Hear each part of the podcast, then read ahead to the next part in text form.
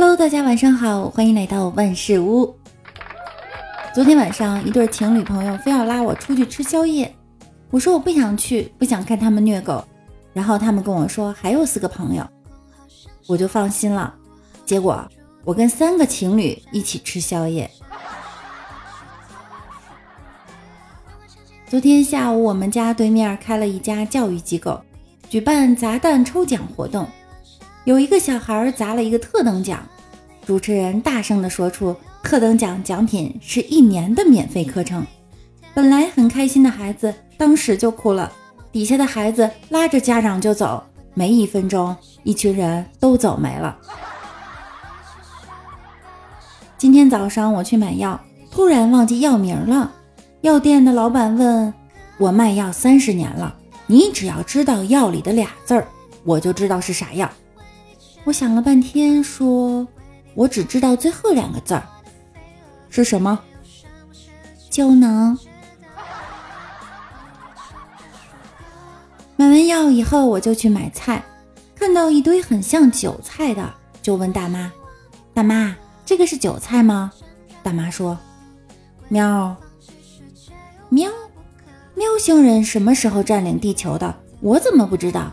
我感到不可置信。于是又问了一遍：“大妈，这个是韭菜吗？”喵！我按下心中惊疑，称了点买回去。饭桌上问妈妈：“妈妈，这个是韭菜吗？”妈妈说：“这是韭菜苗。”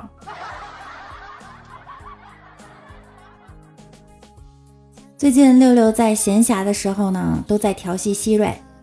你们知道希瑞很聪明吗？他知道你现在的人在哪里。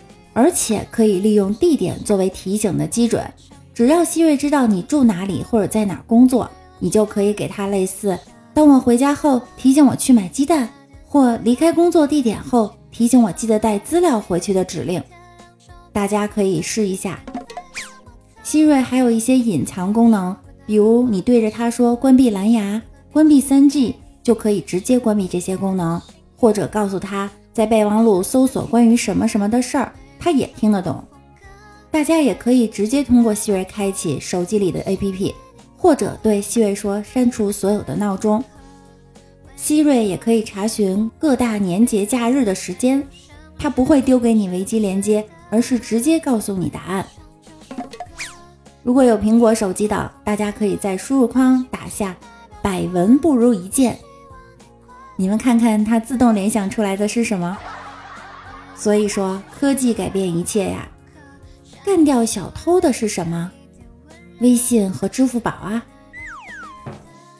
王美丽曾经用支付宝花呗花了八千多，到了要还钱的时候却没钱了。前几天还挺着急的，今天却满面春风，笑哈哈。我问他钱还上了，他说我把支付宝卸载了。微信什么时候也跟支付宝一样出一个年度总结？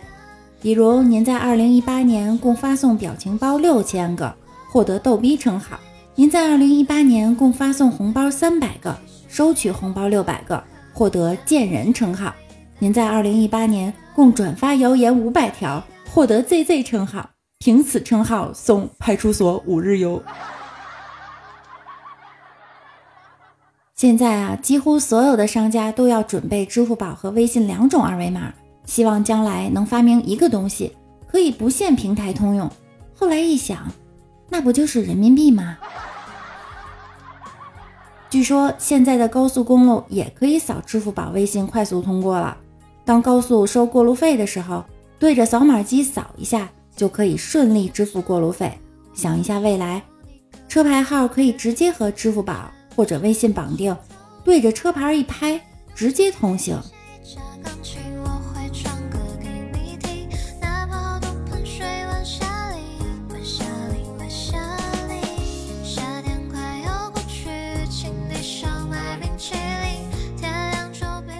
说到开车，我们来聊一聊在驾校引发的趣事儿。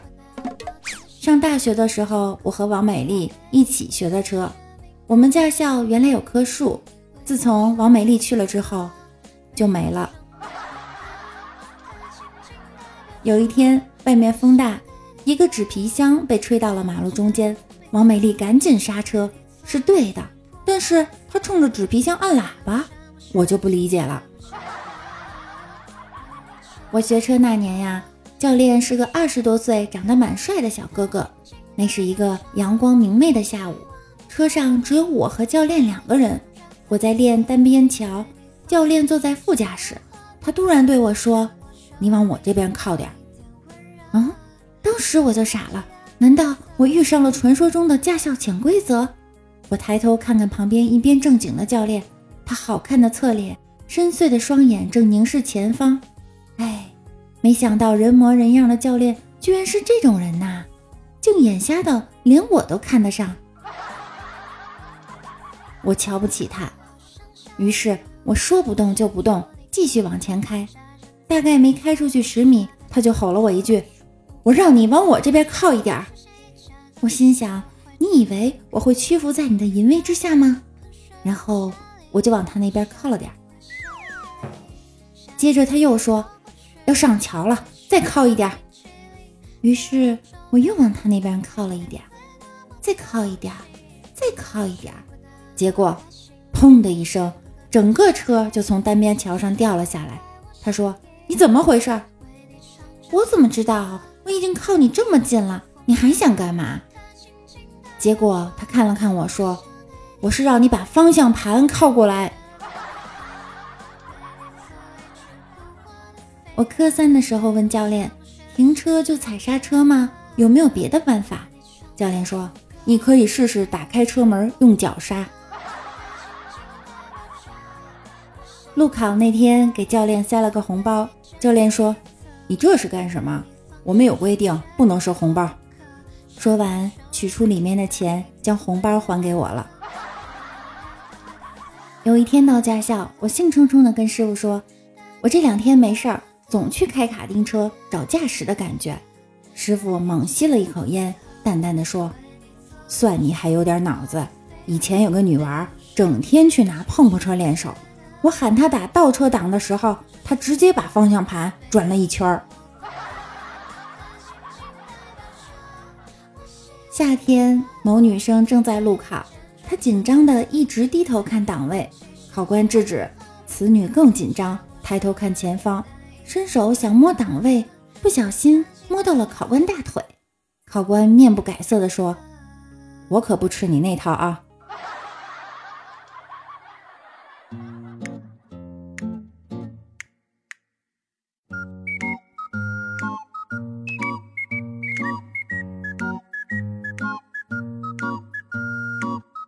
一天去驾校学车，我练完了，于是上后座坐着。后来上来一个二货。上来就把手刹放下，然后系上安全带，各种检查完了松离合，半天不动。于是教练就问他档在哪儿。那个二货看了一下教练，说：“北京。”当时我就懵了。教练看着他说：“北京，后面坐着去。”科目三考砸了，回来交补考费。旁人问：“哎，你怎么会考砸呢？”我叹了口气说：“哎，就是那个安全套没有套上啊。”有一个考生顺利上车后，坐在驾驶座上打火，踩油门检查完仪表后，对考官说：“报告考官，各仪表检查正常，请求起飞。”考官听后沉稳的回答：“准许起飞，注意前方高压电线。”终于快结束考试了，考官说：“前方停车。”结果不料前面有一个消防栓，学员很惊恐地回道：“报告消防栓，前方不能停车。”我曾经听我舅舅讲过他考车的时候，那时候大家都极力的讨好教官，什么变态招数都用。有一位上了车，先不打火，对着身旁的教官一劲傻笑，给教官笑毛了。问他傻笑什么？他说：“教官，我怎么觉得您像我三大爷呀？”